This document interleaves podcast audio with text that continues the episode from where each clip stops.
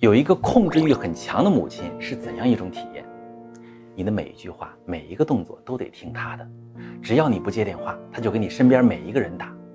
电视剧《听见她说》当中，杨紫饰演的小雨就遇到这么一个母亲。为什么你总是没办法反抗控制欲非常强的母亲呢？两个原因。第一个原因，你的反抗没用啊。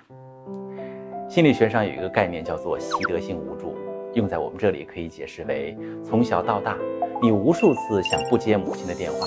想去一个离家很远的地方读大学，但无论你怎么努力，你都会发现自己没办法逃脱母亲的魔掌。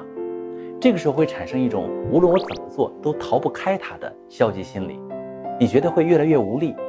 你甚至会劝自己，她这是爱我，算了吧，就这样吧。第二个原因，你很难改变她。控制欲强的母亲给出去的都是匮乏，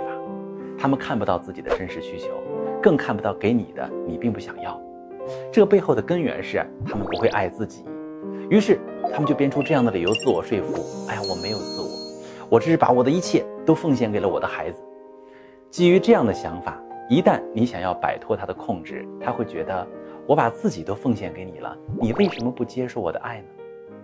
那在我的咨询当中，在母亲控制欲下长大的孩子，通常在感情中会面临这样两个风险。第一个风险呢，想要控制另一半，如果另一半没有服从自己，就会特别的焦虑；如果对方不答应你的要求，作闹，软磨硬泡，逼着对方答应。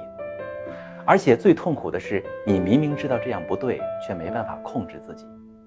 那第二个结果呢，就是不会爱，不想爱，不敢爱。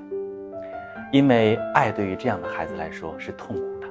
他没勇气再去承受这份痛苦了，所以宁愿一个人也不想进入一段亲密的感情。